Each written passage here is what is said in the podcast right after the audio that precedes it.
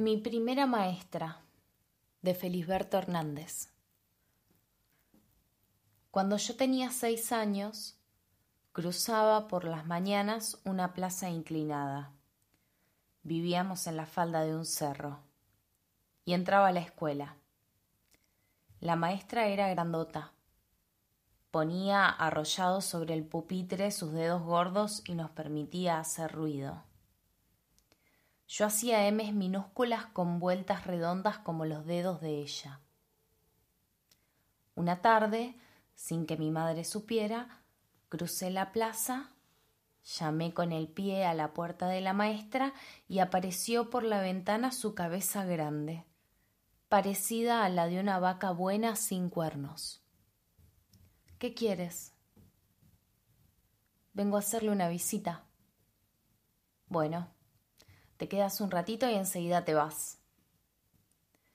Cuando abrió un poco la puerta de la calle, yo pasé cerca de su pollera gris. Ella, con su mano, tomó la mía y me llevó al fondo. Debajo de un paraíso había una gallina echada. Empezó a cloquear y por debajo de su cuerpo, de un gris parecido a la pollera de la señorita, se asomaban pollitos amarillos estarían tan calentitos como mis dedos entre la mano de la maestra. Después ella me acompañó hasta la puerta y yo le dije De aquí a un ratito voy a venir a hacerle otra visita. No, no.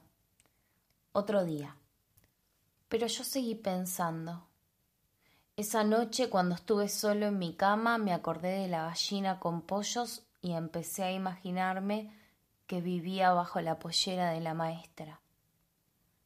Al día siguiente, a la siesta, volví a pensar lo mismo. A esa hora yo no dormía, y mis padres tenían los ojos cerrados.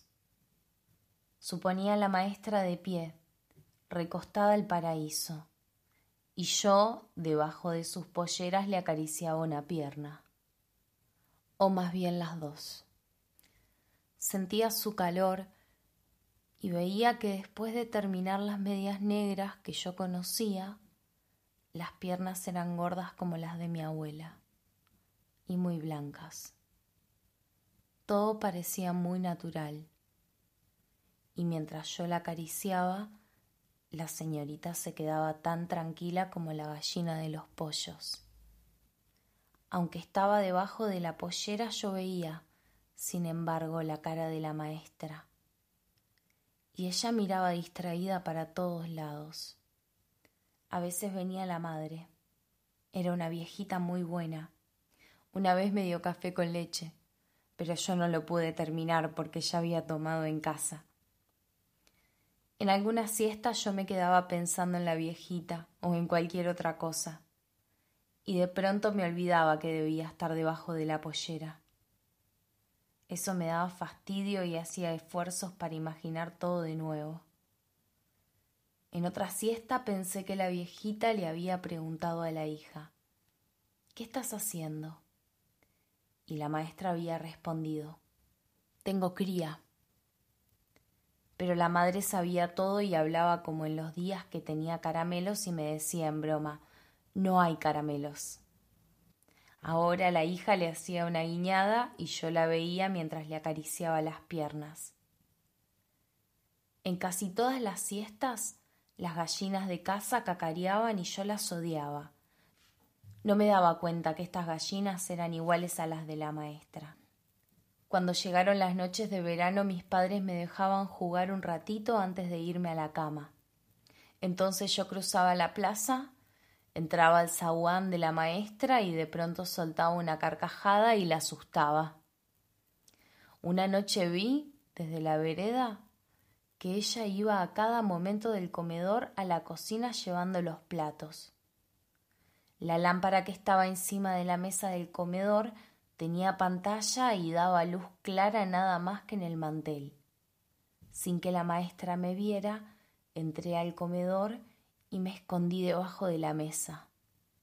Al ratito ella vino, con los pasos de siempre, pero traía una pollera blanca. Se acercó mucho a la mesa y yo, tocando el piso con la cabeza, miré hacia arriba y me asomé al interior de su pollera. Todo estaba un poco oscuro, pero se aclaraba más cuando ella, para alcanzar alguna cosa que estaría al otro lado de la mesa, apoyaba un pie y levantaba el otro en el aire. Yo hice varias veces la prueba sin que mi cabeza tocara sus pies. Después de levantar la mesa, ella volvió al comedor con pasos lentos. Se recostó al borde de la mesa levantó un pie y dejó el otro en el suelo. Entonces yo me asomé por el lado de afuera de la pollera y vi que tenía la cara tapada con un libro. Entre nosotros había mucha confianza. Si ella me descubría debajo de su pollera, yo le diría que era jugando. Por fin me decidí a entrar. No sé si llegué a tocarle las piernas. Ella soltó un grito y al bajar el pie que tenía en el aire me pisó. También sentí que me apretaba la cabeza. Enseguida vi caer todo su cuerpo. Oí sonar unos vasos que había en el aparador y alcancé a ver un pedazo blanco de la pierna de ella. Cuando se levantó estaba muy enojada y creí que me pegaría, pero de pronto se echó a reír. Quería hablarme y no podía, Dio vuelta la cabeza, fue hasta el zaguán y miró para la cocina. La madre estaba lavando los platos y no había oído nada. La maestra volvió hacia mí y levantando un dedo me dijo que le mandaría decir a mi padre lo que yo había hecho y que ahora me fuera para mi casa. Yo pasé por delante de ella con la cabeza baja pero mirando la pollera blanca. Caminaba lentamente. Me daba cuenta que ella me perdonaba y me sentía feliz.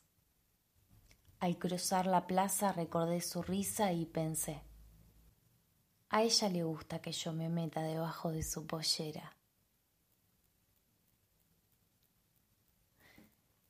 Espero que lo hayas disfrutado. Si te gustó, suscríbete al canal.